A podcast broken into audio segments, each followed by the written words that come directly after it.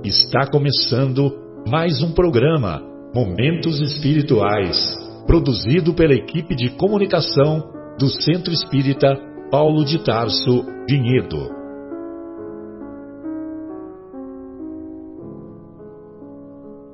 Se guardas contigo o estigma do sofrimento, indagando pela solução dos velhos problemas do ser e da dor, se percebes a nuvem que prenuncia a tormenta e o vórtice traiçoeiro das ondas em que navegas, vem conosco, estudemos a rota de nossa multimilenar romagem no tempo, para sentirmos o calor da flama de nosso próprio espírito a palpitar e morredouro na eternidade, e acendendo o lume da esperança, perceberemos juntos em exaltação de alegria que Deus, o Pai de infinita bondade, nos traçou a divina destinação para além das estrelas.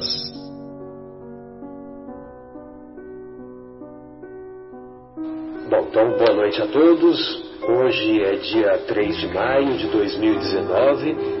Estamos gravando o nosso programa é, Momentos Espirituais, programa do Departamento de Comunicação do Centro Espírita Paulo de Tarso. Hoje, na agradável companhia do nosso querido Guilherme, do nosso João e da nossa Fátima. E também, daqui a instantes, teremos a companhia da nossa Sônia. Muito bom. É, hoje nós falaremos sobre o capítulo 19, A Fé Transporta Montanhas particularmente do item O Poder da Fé, do, que é o capítulo 19, né, como já dissemos, de O Evangelho segundo o Espiritismo. E na segunda hora falaremos sobre um capítulo que a, a mim particularmente me emociona muito, que é intitulado Encontro Singular da obra Nosso Lar, capítulo 35, né? Muito bem. Então vamos lá. Vamos primeiro, é, para preservar as palavras do Mestre, uma vez que as palavras do Mestre têm uma força que nós estamos longe ainda de dimensionar, no capítulo que se encontra lá nas anotações do evangelista Mateus, no capítulo 17, dos versículos 14 ao 20. Quando ele veio ao encontro do povo, um homem se lhe aproximou e, lançando-se de joelhos a seus pés, disse: Senhor, tem, de, tem piedade do meu filho que é lunático e sofre muito, pois cai muitas vezes no fogo e muitas vezes na água. Apresentei-o aos teus discípulos, mas eles não o puderam curar. Jesus respondeu, dizendo: Ó oh, raça incrédula e depravada, até quando estarei convosco? Até quando vos sofrerei? Trazei-me aqui esse menino. E tendo Jesus ameaçado o demônio, este mesmo, este saiu do menino, que no mesmo instante ficou são. Os discípulos vieram então ter com Jesus em particular e lhe perguntaram: Por que nós outros não pudemos expulsar esse demônio? Respondeu-lhes Jesus: Por causa da vossa incredulidade. Pois em verdade vos digo: se tivesseis a fé do tamanho de um grão de mostarda, diríeis a esta montanha: transporta-te daí para ali, e ela se transportaria, e nada vos seria impossível. O Kardec faz um comentário que eu acho que vale a pena nós também lermos, que ele deixa bem claro as coisas, né? No sentido próprio, é certo que a confiança nas suas próprias forças torna o homem capaz de executar coisas materiais que não consegue fazer quem duvida de si. Aqui, porém, unicamente no sentido moral se devem entender essas palavras. Então, Kardec deixa claro que essa passagem de que a fé transporta montanhas é apenas no sentido, no sentido moral. Não tem nada de, de, de, de começar a, di, a divagar, né, a fazer magia, né? O, como é que chama aquele negócio do Harry Potter lá? A varinha do Harry Potter. Não sei se ele usa. Ele usa a varinha, o Harry Potter? Às vezes usa, né? As montanhas que a fé desloca são as dificuldades, as resistências, a má vontade, em suma, com que se depara da parte dos homens, ainda quando se trate das melhores coisas. Os preconceitos da rotina, o interesse material, o egoísmo, a cegueira do fanatismo e as paixões orgulhosas são outras tantas montanhas que barram o caminho a quem trabalha pelo progresso da humanidade. A fé robusta dá a perseverança, a energia e os recursos que fazem se vençam os obstáculos assim nas pequenas como nas grandes coisas. Da fé vacilante resultam a incerteza e a hesitação de que se aproveitam os adversários que se tem de combater. Essa fé não procura os meios de vencer, porque não acredita que possa vencer. Você vê que interessante? Então, quando a gente busca ou tem um comportamento de vacilo, vacilante, a gente até tem o pessoal que fala, né, fulano vacilou, vacilou, hein? É, então, quando a gente tem esse comportamento vacilante, nós caminhamos para a incerteza e a hesitação. E nós sempre falamos, né, que o, o Jesus sempre deixa bem claro que seja vosso falar sim, sim, não, não. Esse negócio de ficar em cima do muro não tem nada a ver com Jesus, né? E outra, e lá no Apocalipse ele fala a mesma coisa, só que ele fala com outras palavras.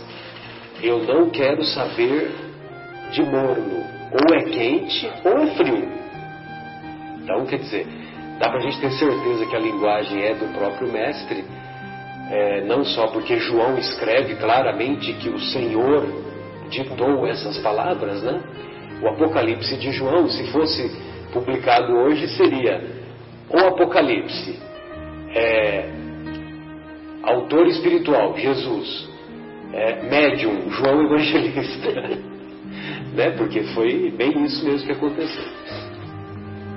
Então, a, essa hesitação, ela ela, ela nos enfraquece, né? E, e aí nós caminhamos para ter uma fé que não procura os meios de vencer. Por quê? Porque não acredita que possa vencer, que possa superar essas a má vontade, superar esses obstáculos que todos trazemos conosco próprios, né? É, num, o próprio egoísmo que ainda somos portadores, é, é, é verdade que, que já diminuímos muito o egoísmo que trazemos de tanto tempo, mas para nós caminharmos resolutos e de maneira mais fortalecida, mais sólida, é, ainda temos que caminhar bastante, né? Para diminuir não só o egoísmo, como também o, o orgulho, né?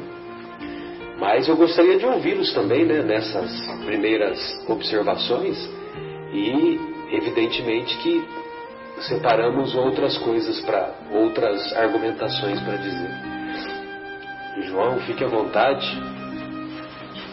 Guilherme, Guilherme. Sônia, Fátima.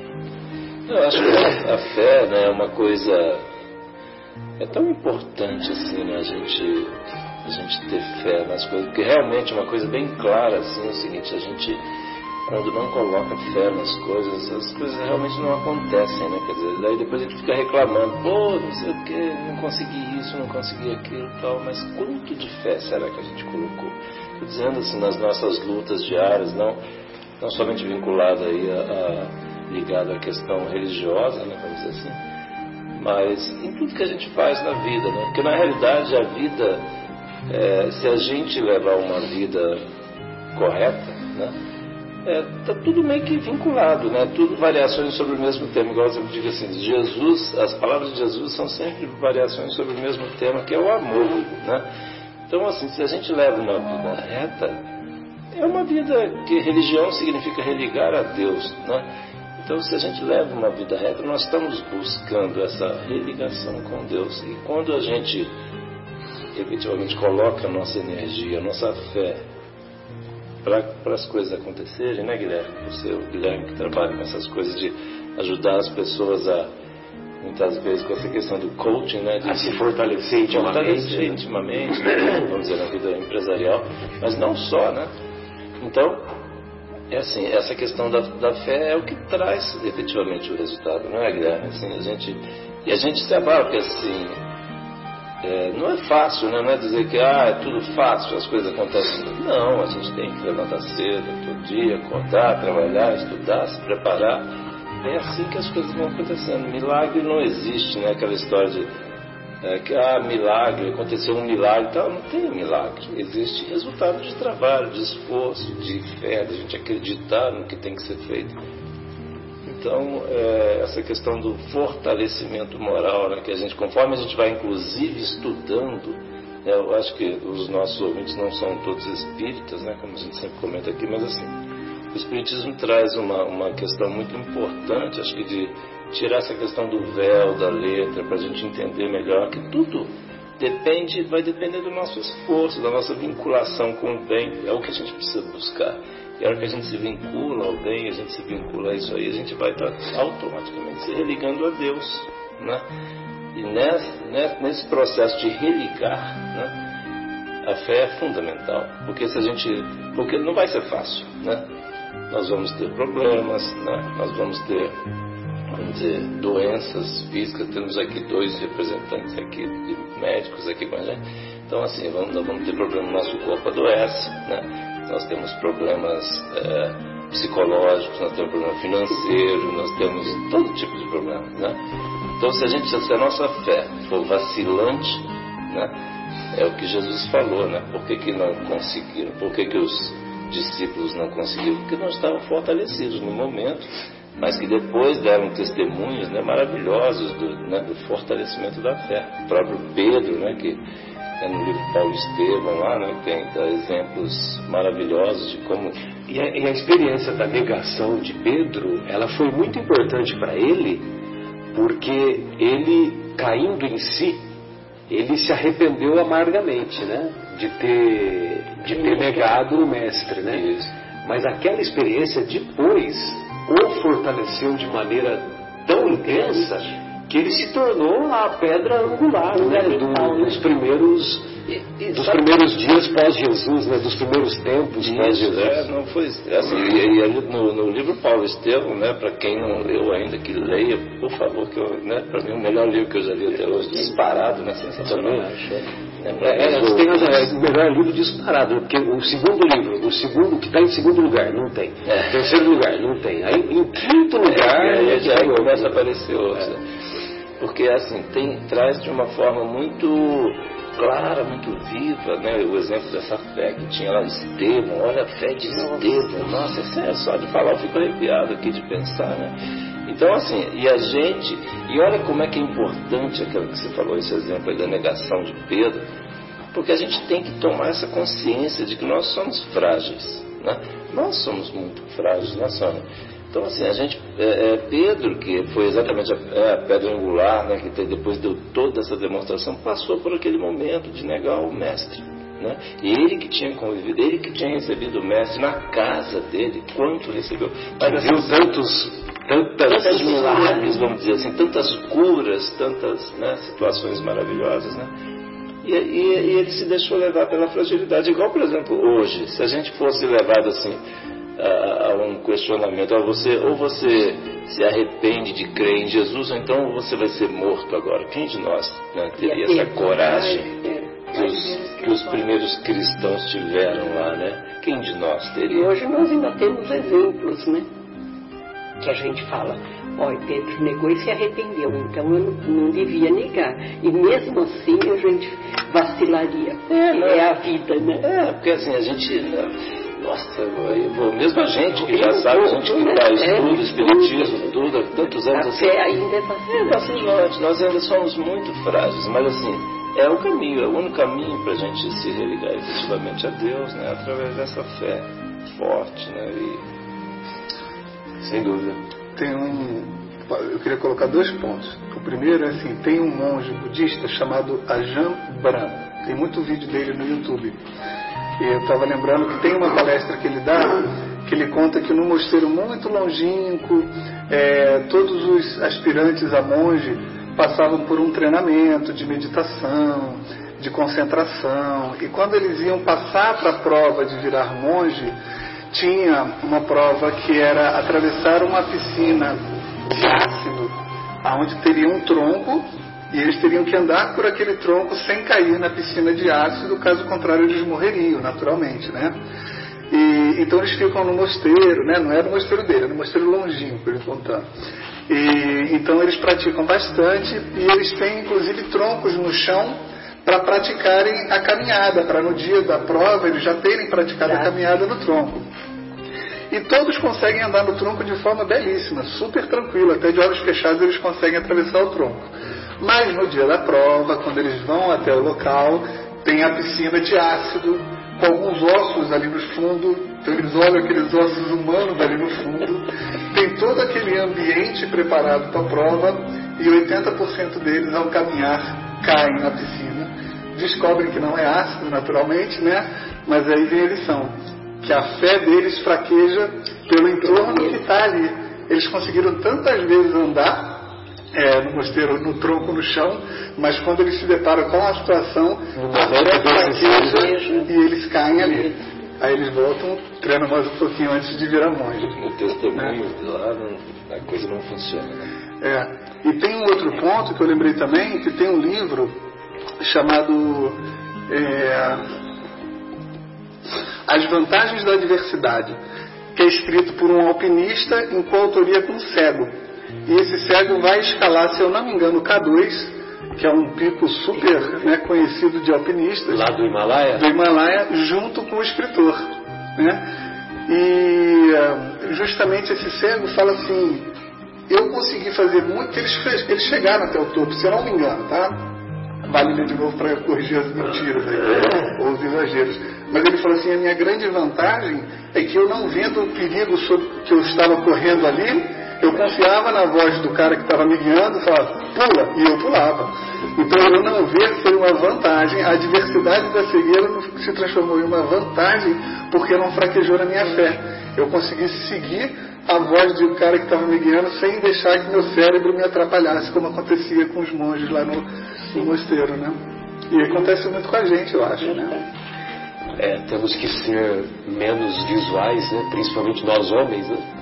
Menos visuais e mais auditivos, né? E tem uma, isso me faz lembrar de uma frase que é muito comum lá em lá em Minas, lá no interior de Minas, que nós aprendemos com o autor lá do Miudinho, o esqueci o nome dele agora, Aloysio Elias, o Aloysio Elias, é. E o Aloysio Elias ele diz que quem não ouve conselhos, porque essa história que você falou, o cego ouviu o conselho, né? E seguiu. Então, quem não ouve conselhos, ouve.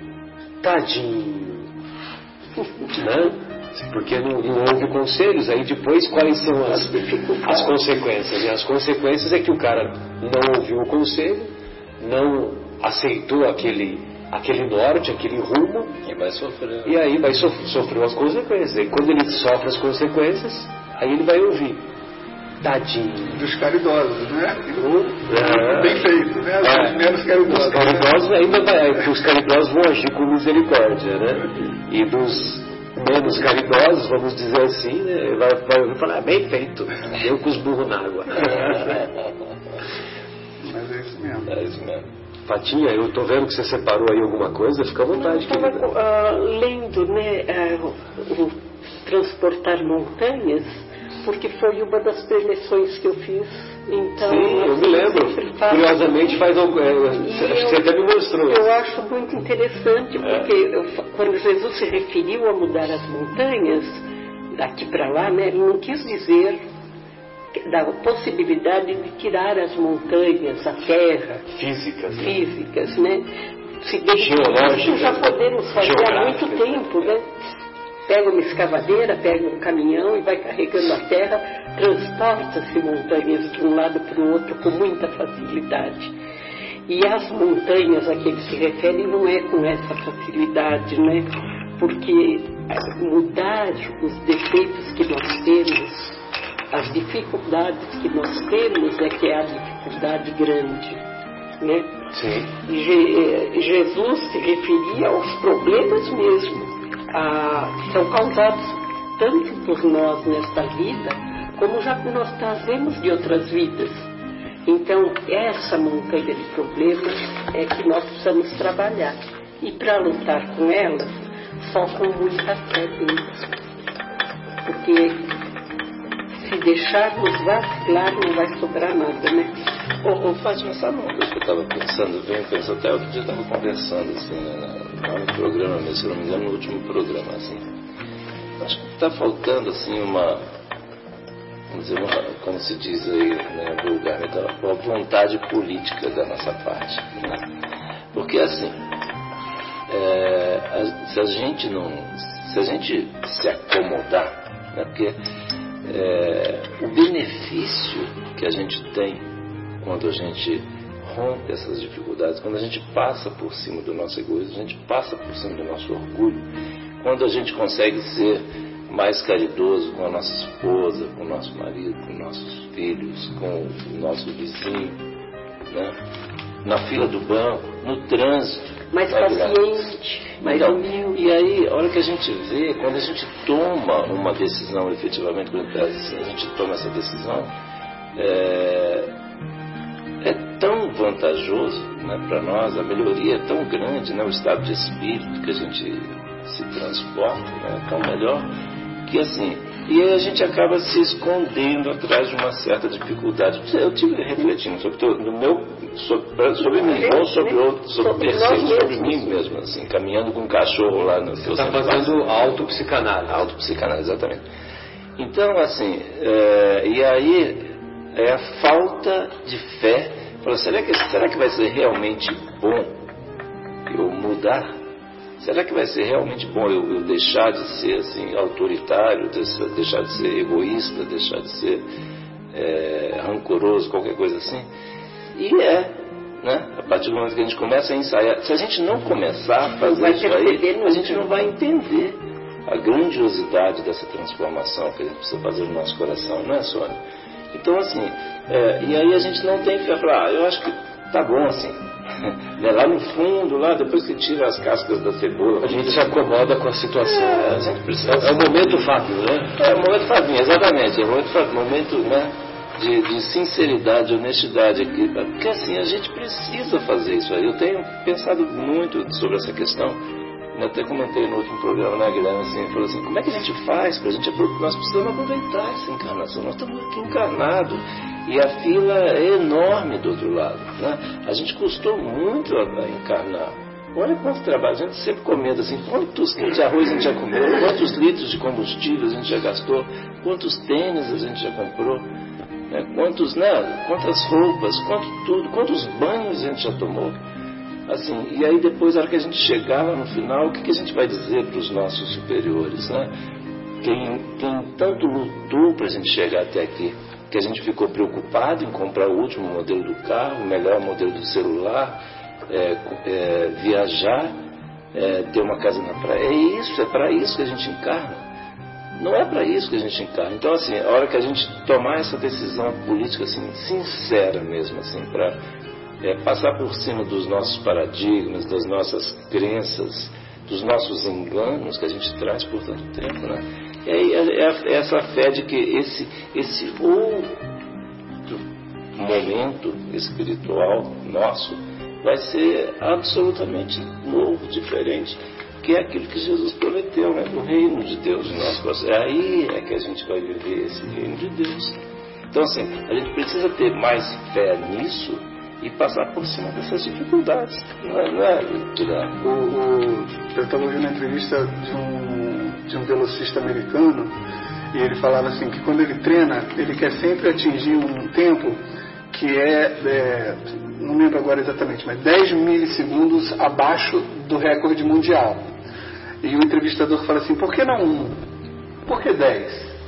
Ele fala assim, porque se eu tiver o objetivo de 10 e conseguir 8, tá bom. Mas se eu tiver o objetivo de um só e eu não conseguir, eu não vou bater o recorde mundial. Então ele, ele dá uma esticada no que ele quer, no objetivo dele, para conseguir bater aquele recorde. E o que você está falando aí, eu acho às vezes que a gente faz isso talvez até para dar essa esticada. Porque talvez na nossa encarnação, na encarnação passada, vamos supor que eu matei a minha esposa. Essa encarnação eu só tenho que vir para conviver com ela sem matá-la. Quando eu chegar lá em cima, esse já era o meu objetivo. Mas a gente fica, não, mas eu tenho que aproveitar, eu, tenho que... eu acho legal que a gente dá uma esticada para que a gente chegue lá, não só a gente não matou a esposa, como a gente alimentou alguém, né? Fomos até além do recorde mundial que a gente tinha que bater. Mas eu acho que a gente às vezes se cobra muito de, disso, não sei. Porque assim, eu, eu, eu, indo, eu estava refletindo é o seguinte, que a questão, a questão do, do, do por exemplo, da, o quanto isso vai ser bom pra gente, entendeu? Assim, é porque assim, as, o, o, como é que eu vou dizer, o prêmio, o prêmio é tão grande, né? É que às vezes assim, a gente pode assim, né, não, eu concordo, acho que é legal, assim, a nossa meta é isso. Eu concordo com você também. É, eu sei, eu sei que nós não estamos discutindo aqui, só assim, discutindo no, no, no sentido positivo aqui, né, de avaliar, mas assim, é, o, o, o benefício é tão grande né, da gente se esforçar um pouquinho, né, que aí depois você fala assim, nossa, desculpa, eh, né, aquela história, desculpa a vergonha que eu passei, eu podia ter me esforçado muito mais, que eu, eu conseguiria avançar muito mais e seria tão bom exatamente para quem? Para mim. Né? Não é assim, por exemplo, ah, eu não vou esforçar, me esforçar, quem vai é, herdar vai ser os meus filhos, minha, minha, minha esposa, meus amigos. Não sou eu, nós somos os grandes beneficiários desse assim negócio. Assim como das partes materiais eles são beneficiários, nós podemos deixar os exemplos de fé como uma coisa para eles herdarem, que é o mais importante. Exatamente. Porque eu sempre brinco que a fé não se prescreve. Sempre falo isso nas minhas lições. Não tem como chegar para o outro e falar, tenha fé, tenha fé o fato de, do exemplo que a gente dá para os filhos da gente, para a família da gente, da fé que a gente tem, faz com que eles também tenham fé. E isso ajuda muito, né? Esse, esse, eu acho que outro dia eu estava lendo uma coisa aí, né, refletindo sobre essa questão de, de herança, umas coisas assim, né? E aí estava assim, uma pessoa falando um negócio tão legal que falou assim, não se preocupe em deixar a herança para os seus filhos. Não se preocupe com isso. Não viva em função disso. Né? E aí eu digo assim, essa herança que você está acabando de falar assim, a herança do exemplo que o Marcelo sabe né, como é que é a questão do, do, é, é, do evangelho, né? É, pregue o evangelho se. Sim, sim, aquela, aquele pensamento atribuído, aquele pensamento atribuído a Francisco de Assis, né? Pregue o evangelho o tempo todo. Se necessário, use palavras. Exatamente. Então, assim, para a gente demonstrar. Aí, essa fé, essa é uma herança, essa é a verdadeira herança. E isso é o que tem realmente valor. Você deixar dinheiro no banco, casa, carro, não é isso o valor. A gente até é dá isso que a gente encarna meu filho, tenha fé. Mas se ele não adquirir aquilo por, a, a, custa dele mesmo, a fé que a gente tem não vai adiantar e só falada. Então, se a gente der exemplo, olha, através da fé eu consegui, eu melhorei, eu tive força para lutar, eu fui mais compreensiva, mais paciente. Isso vai servir de exemplo e onde eles vão se fortalecer. E aí, né, Fátima, tem um ponto também assim, é o seguinte, às vezes, muitas vezes a gente fica a gente fica na dúvida. Será que os nossos filhos, como é que vão ser, né? Como é que eles vão se comportar como adultos, né? Será que vão ser pessoas de bem? São espíritos independentes, né? A gente vai fazer o melhor que a gente possa, né? E assim, a gente, será que eles vão ver, ouvir as, as, palavras que a gente diz, né? Os exemplos que a gente, que a gente será que eles, que eles vão memorizar, vão sentir, trazer isso para dentro do coração? Com certeza eles trazem. No momento Quem foi que apareceu? Quem foi? Margarida! Opa! Oi, Fabinho! Seja bem-vindo! diretamente do Munique, Alemanha. Fabinho apresentando aqui no vídeo, né? Que gostou e participar conosco. Ah, participar conosco. Bacana, ó. Nós, estamos, gravando, estamos gravando. Beijo, tá vendo aqui, ó? São todos nós aqui, ó. Beijo grande. Beijo, viu? Você viu a Fátima aqui? Viu? Não, eu só vi você, a Sônia, o Guilherme e a sobrancelha do João. Sônia, ó. Um pouquinho mais centralizado. Tudo bem? Opa. Beijo, Joãozinho, querido. Tudo bom? Tudo bom, queridão? Fez a lição de casa? Você, você tá participando da gravação do programa aqui, tá sabendo já? É. Ah, tô sabendo, cara. Tô feliz pela honra. Ah, prazer, prazer enorme, prazer enorme. Tudo bem? Tá tudo bem por aí, né? Graças a Deus, tudo A jóia. fé transporta as montanhas. Estamos falando nesse capítulo. Eu passei, o- passei o- Ah, já? os, o- Os dados. Ah, No caso aqui, a fé transporta o Fabinho. é verdade. Você tem participado do. Você tem participado do, daquela casa espírita aí em Munique? Tenho, já dei palestra lá já. Ah, que beleza, beleza. Em português ou em inglês? Ou em alemise? Alemise. É? Em português, inglês ou alemise? Em português. Agora, na, na última terça-feira de maio, eu vou dar outra palestra. Ah, que Beleza, bom. que Opa, beleza. legal. Sucesso. Então que as- ah, a, no- a fé nossa transporte o nosso carinho até você. É. Ah, eu acho que é facinho pra vocês conseguirem isso aí. Que bom, que bom. Ô, a gente estava falando aqui sobre a fé transporta montanhas. É o, o- aquele primeiro item, o poder da fé.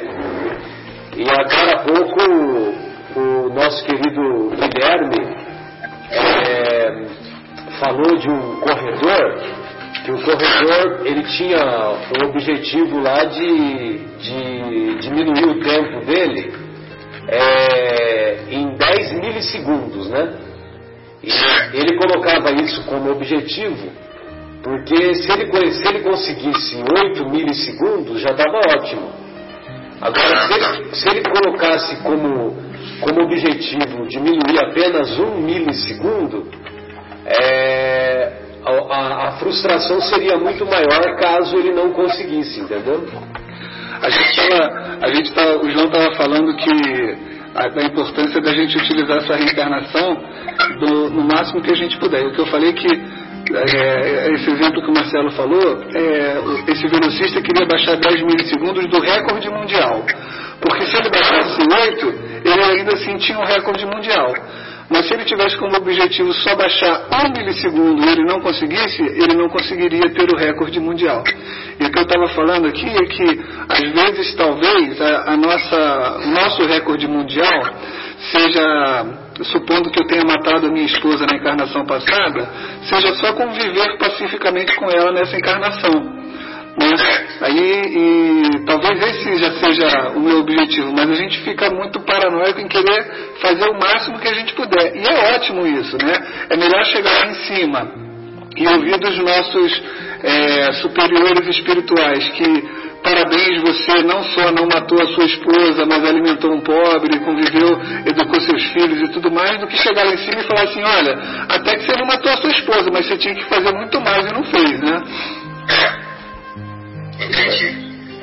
Fica até Então, ou próximo. seja, resumo, eu entendi bem, é, é põe um objetivo mais alto do que ele e, se, e o que você conseguir, tá bom?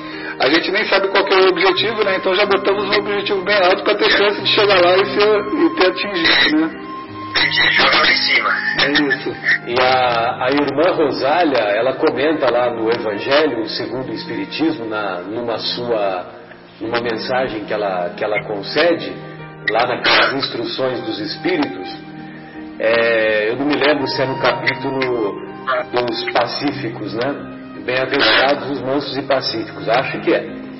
Então ela diz que, ela diz assim, o que vos pedimos é que apenas vos suporteis uns aos outros. Vocês se lembram disso?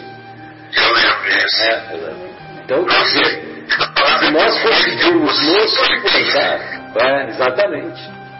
Então, quer dizer, se você for ver, não é um esforço tão grande assim, né?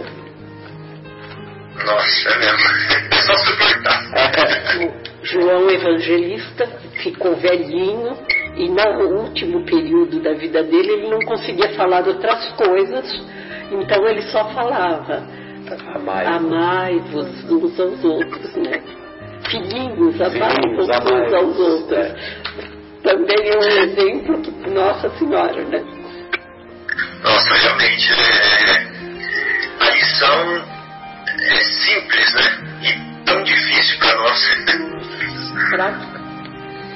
É, Muito mas é bom. simples.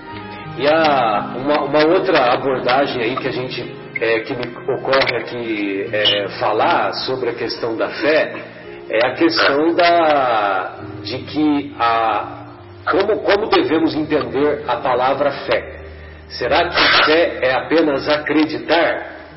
É, ou é algo mais, né? Então, se você for analisar a etimologia da palavra, é, a fé que, sobretudo que, que é que os cristãos lá no início, no início do cristianismo primitivo entendia, era a questão da fidelidade. É, ou seja, ser, ser fiel a Deus, é, manter-se no caminho, não, não ir à margem do caminho, mas manter-se no centro do caminho, afastar-se do mal. Quando nós, quando nós nos afastamos de Deus, nós estamos à margem do caminho.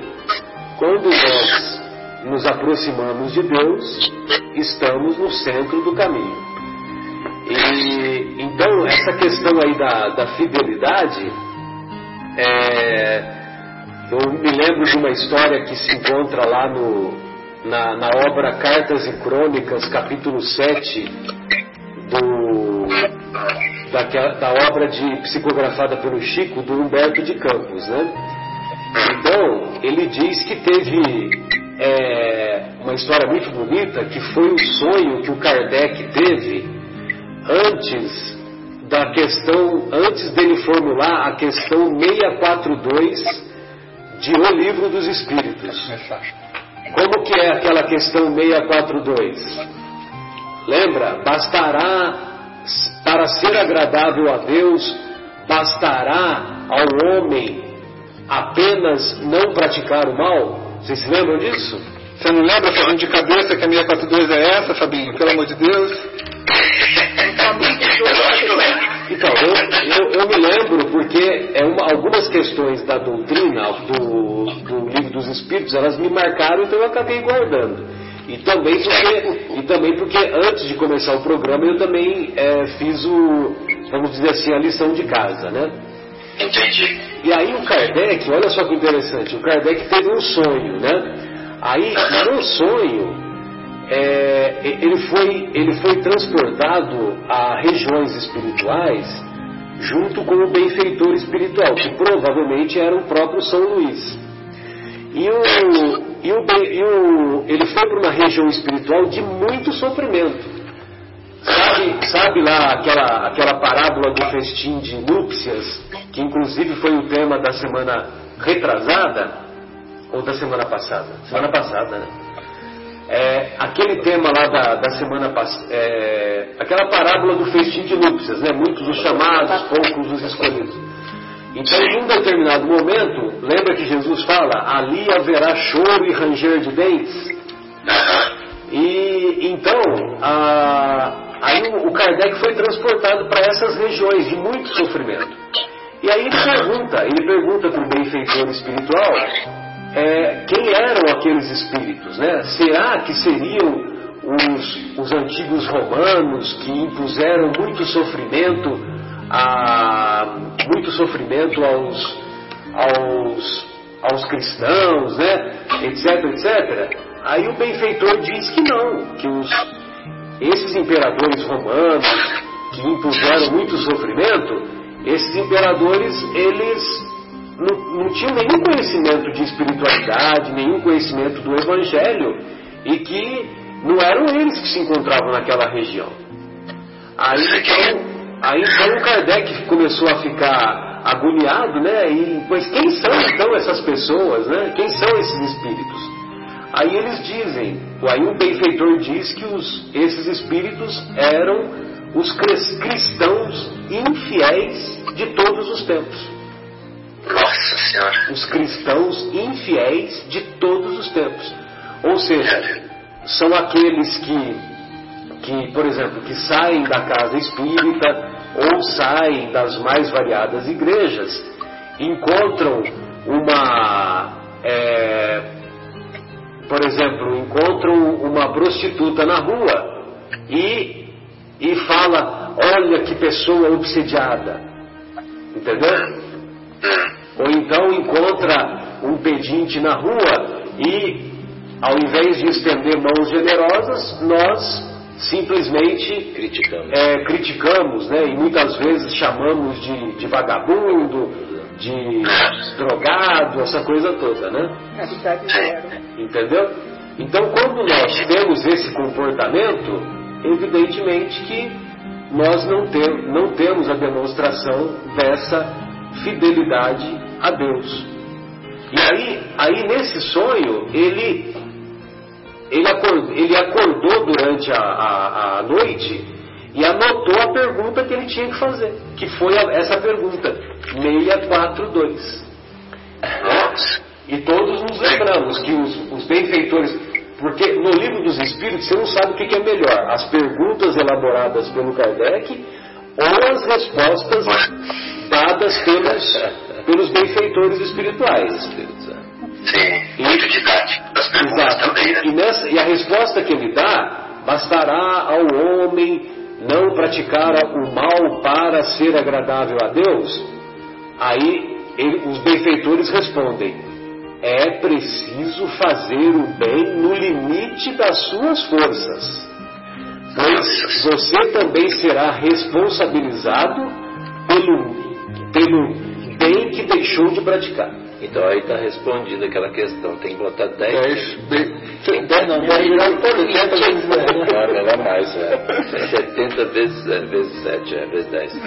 Então, mas no, no atual estágio da nossa evolução espiritual, é compreensível que, como nós temos é, muitos débitos, muitas imperfeições a diminuir, é compreensível que esses débitos, né, João, amigos, que esses débitos possam ser é, equiparados, possam ser, vamos dizer assim, entrar em harmonia com as leis de Deus, é, parceladamente, Fazer né? possa, né? é, possa Não, é porque, ô, ô, Fabinho, sabe por quê? Porque antes eu tinha falado aqui o seguinte, assim, que, é, que eu tenho refletido bastante, até troquei uma ideia contigo isso aí, você lembra que eu te mandei uma mensagem, né? Que é, como é que a gente faz pra gente aproveitar ao máximo? É o momento Fábio, viu, Fábio? O, o João tem feito muita autopsicanálise aqui conosco. A gente, a gente, É, e o substituto? a gente- não, não, nem tanto, nem tanto, mestre. Mas assim, assim, essa questão, tipo assim, como é que a gente faz pra gente aproveitar ao máximo essa enca- encarnação, essa encadernação, como eu brinco, né? Já que a gente está aqui e a fila é tão grande para voltar, para que, que eu vou esperar a próxima? Né, né, Fabinho? Se a gente já está aqui, porque tava, troquei uma mensagem com você, a gente estava conversando, né? Ah, É isso que é isso que eu tinha é isso que eu tinha acabado de falar um pouco antes aí quando é, de você entrar aqui no chegar aqui para fazer o João não estava sabendo, viu? Era só eu e o Guilherme. Eu, nós tivemos a, a surpresa aqui da sua presença. Ô João, a Sônia está aí para dar testemunho. Pensou tomar todas as vacinas de novo, João? Nossa senhora. Já pensou, rapaz? Cara, eu via, eu via a carinha do Lucas, a carinha do Gabriel e pensava assim, ah não, eu não quero passar por isso tudo de novo. eu, tenho, eu tenho claustrofobia. Você já pensou eu ficar preso num ventre nove meses? já pensou que mão de obra que foi isso, né, Fabi? Não. Ó, mas tudo uma coisa né? Então, a idade, a vacina pode ser dolorosa, mas é por uma causa maior, né? É o que vai dar sobre a vida dele. Então, às vezes, a gente passa por dificuldades, e essas dificuldades, na verdade, são alicerces para nós nos superar. E você sabe qual é a grande vacina para não, é, para não reincidirmos nos mesmos erros? A grande vacina é a prática do Evangelho, né? Então, só para você ter uma ideia, nós estamos aqui estudando hoje, né? O Marcos Melo, lembra-se do Marcos Melo, nosso querido amigo, né? O Marcos Melo, ele, que nem a Maria, ele fez a melhor escolha hoje. Hoje, ele foi lá no lar de idosos cantar para os idosos. Não, não tem preço. É, tanto é que, tanto é que até mandei uma mensagem para ele, né? Marcos, Marcos, fizeste a melhor escolha. Não tem preço. Isso que ele faz, é, nossa senhora, é muito mérito. muito legal mesmo, né? Você chegou aí lá com ele, né? Não, não cheguei. Eu fui no asilo, mas fui sozinho com a Erika e com as crianças. Ah, é verdade, é isso mesmo. É isso, eu já tive a oportunidade de ir com o, o coral, né? O coral de cantar assim, no final do ano, assim. Nossa, é, é tão emocionante, mas às vezes eu não conseguia chorar, ficava, eu cantar, ficava chorando o tempo inteiro, porque é tanta emoção, cara, as pessoas se emocionam tanto. O João Manteiga derretida fica chorando Você acredita um negócio desse? Uma falta não dá pra acreditar, né? Uma falta de imaginação, só sabe chorar. É o lado feminino, João. Então, eu estava, eu tava, dentro dessa linha, eu estava pensando aqui nessa questão dos 10, aí, tá, aproveitar. Me lembrei exatamente da palavra, a palavra dos talentos, né? Que também é, é, traz esse conceito da gente aproveitar, né? Vamos dizer, os recursos, de que forma a gente pode é, aplicar melhor os, é, os recursos que nos estão sendo oferecidos pelo Senhor. Né? Então, assim, a gente aproveitar enquanto a gente está aqui, depois chegar lá e ficar, putz, eu podia ter feito isso. Esse negócio de remorso é um saco, né, cara? É um negócio meio. Passou a hora. né? É. O tempo já passou, então tem que ser na hora certa, né? Ô, Fábio, já que o evangelho de hoje fala da fé que transporta montanhas, deixa eu te perguntar um negócio. Se você estiver dentro de uma caixa, é, sentado numa cadeira, dentro de uma caixa de 2 metros por 2 metros, é, você teria a sensação de claustrofobia, certo? Certo. Se você sentasse numa cadeira no alto da montanha, fechasse os seus olhos e sem que você soubesse, construísse uma caixa em volta de você, de 2 metros por 2 metros, você de olho fechado ainda teria claustrofobia? Não. Por que será que a gente fica, né, quando a gente está olhando e a gente percebe, né, que fraqueja a nossa fé? Você tem 20 minutos para escolher. É a nossa mente, né, cara? Nossa mente frágil. 20 minutos você pode falar, Fabinho. A gente quer que você fale. Não, mas essas demonstrações da fé, é, que ainda estamos distantes né, de, de executar, de praticar, é, me faz lembrar daquela definição lá do, do Khalil Gibran, né? É, que é uma definição belíssima, né? A fé é o salto no escuro nos braços de Deus. Compreendendo que Deus tem o lado masculino da energia de um pai e o lado feminino do colo de uma mãe. Bonito, né? É. Então a gente precisa estar ciente disso, né? Jesus, é Deus, Deus é justiça, mas também é misericórdia em harmonia. Mas a fé, Em harmonia. a fé também tem se tornado mais forte para aquele que acredita na imortalidade. Sim. Porque aquele que não acredita sabe que morreu, acabou, é mais fácil não ter fé. Exatamente. Né? E o Edivaldo que fala que não tem fé, ou era o Chico? Quando perguntado se ele tinha fé, eu falei assim, não, fé não, eu tenho certeza. O Divaldo. É o Edivaldo, né? Divaldo fala isso. Nossa fé fica mais forte. A certeza de que vai ter outras vidas. Então, É, em termos de, de doença que o Guilherme tinha falado, né? Há um autor, Harold Koenig, ele fez um trabalho e ele, e ele pesquisou ah, as pessoas que, que enfrentavam as mais variadas doenças, tanto em ambiente nas, nas unidades de terapia intensiva, né, nas UTIs, lá no Rio é CTIs, viu? Já vou te avisando, que é Centro de Tratamento Intensivo. Aqui é UTI.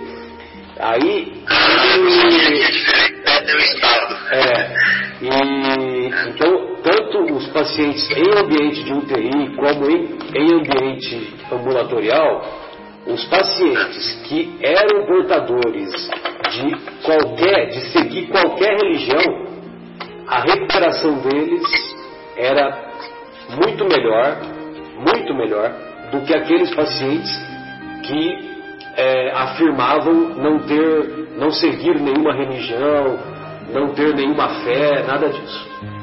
O próprio placebo, a fé, É, o próprio efeito placebo também acaba sendo, é, acaba tendo essa, essa indução, né? Porque o efeito placebo, a placebo, o paciente ele tem tanta confiança no, no médico que o médico dando um remédio que ele sabe que mesmo que ele sabe que não tem fundamento científico, mas o paciente acaba acreditando no, no médico e os sintomas melhoram. a fé, ela é que nem um antídoto, né? Ela é um antídoto do medo, é um antídoto como um remédio mesmo. O antídoto de, de que onde há trevas, né? A fé é que nem uma luz. Ela, ela, ela tira as trevas do foco. E as pessoas que acreditam, que têm esse sentimento, elas têm uma imunidade. A imunidade dela é, é, não dá tanto a atenção ao mal que aflige do que a maioria de nós fazemos.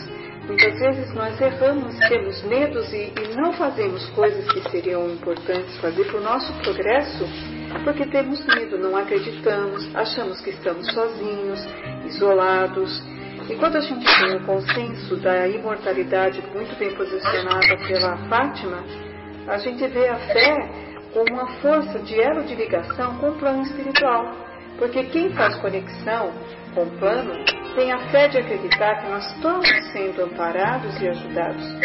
E cada problema que nós passamos, se nós colocarmos essa vontade de querer vencer os obstáculos, que é essa vontade que se move, né?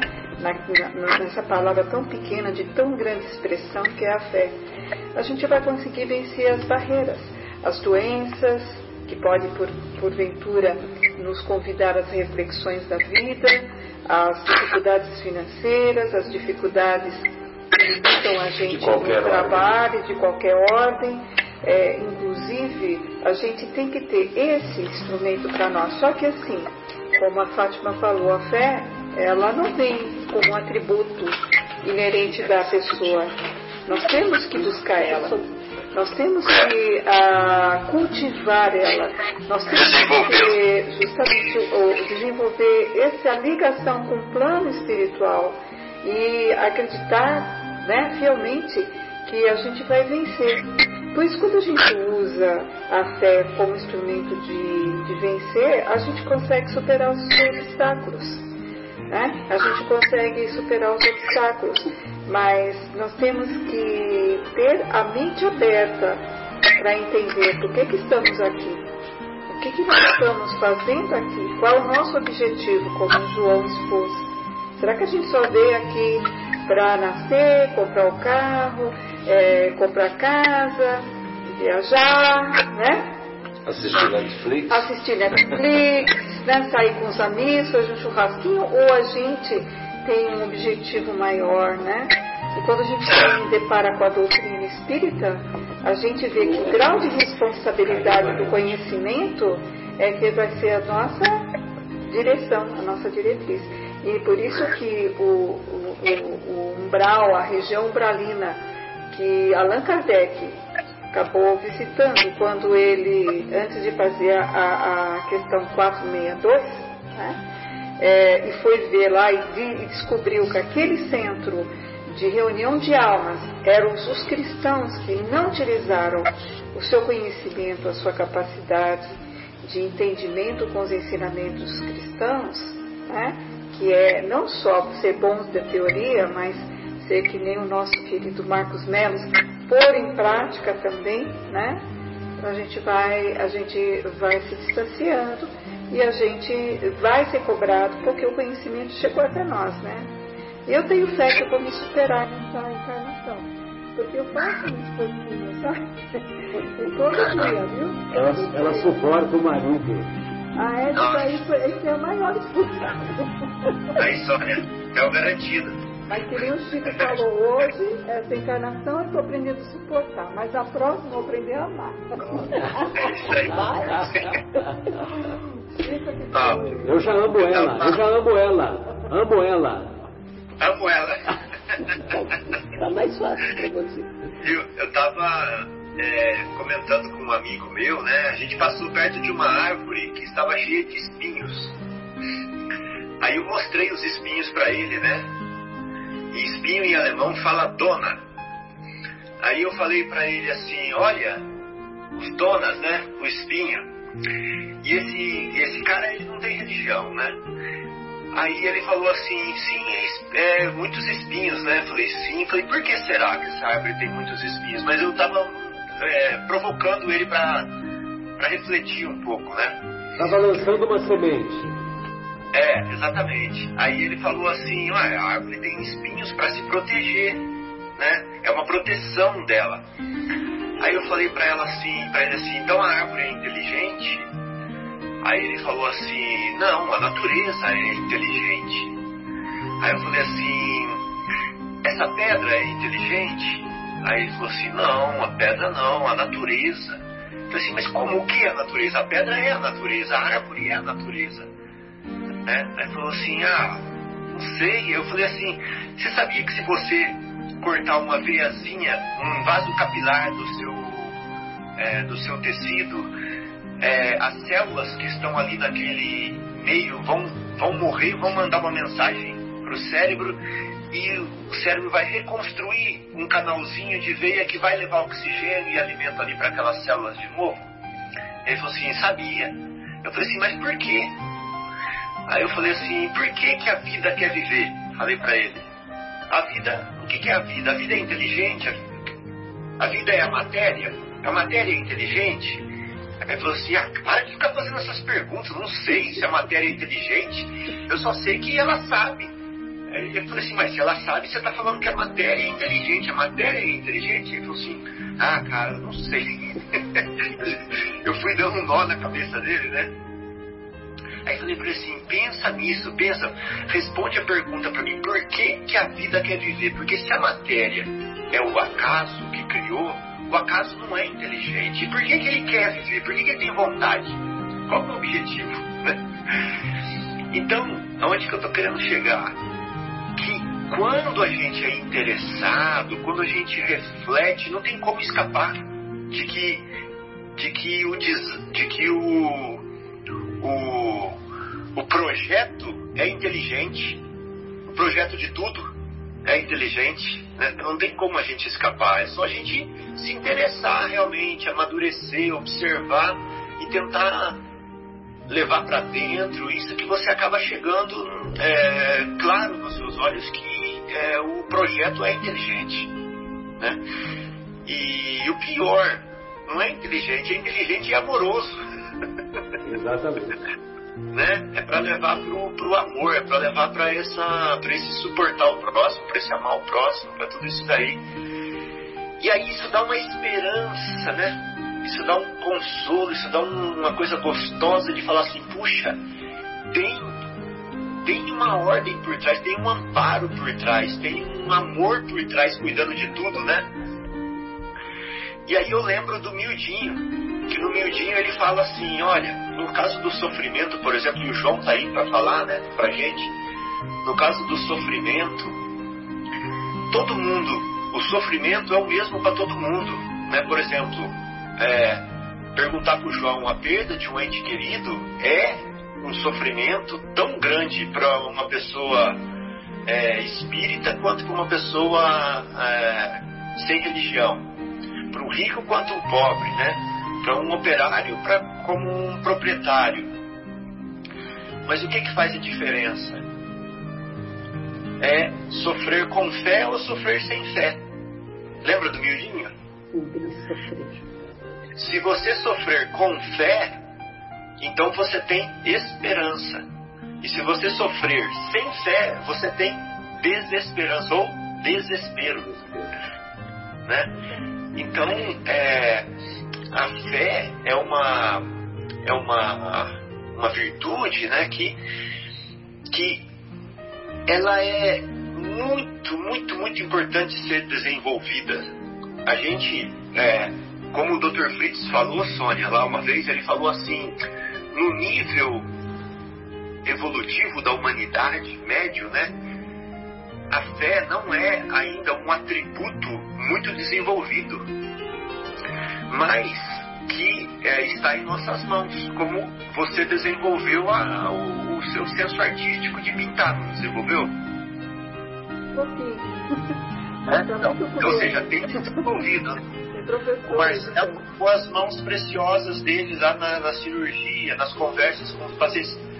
Então, são dons que a gente vai desenvolvendo com a nossa fidelidade, né? com o nosso esforço, com a nossa perseverança, com a nossa vontade, com a nossa assertividade.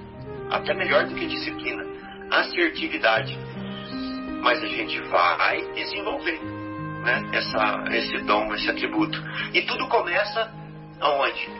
Voltando no começo da minha, dessa fala, né? começa na sensibilização, na, na observação, na, na introspecção, na ligação, né? na busca. Acho que começa aí. Né? É o fio da meada. E é. sabe uma coisa que você estava falando aí, Fabinho? Eu estava pensando aqui o seguinte, só para a gente concluir né, essa primeira hora, eu estava pensando ah. assim. E olha que maravilha a gente se sentir parte, né? a gente saber que a gente é parte desse projeto aí de Deus, né? É, olha que coisa maravilhosa essa é sensação, essa sensação de, de importância mesmo, né? Sentir parte desse projeto de. Né?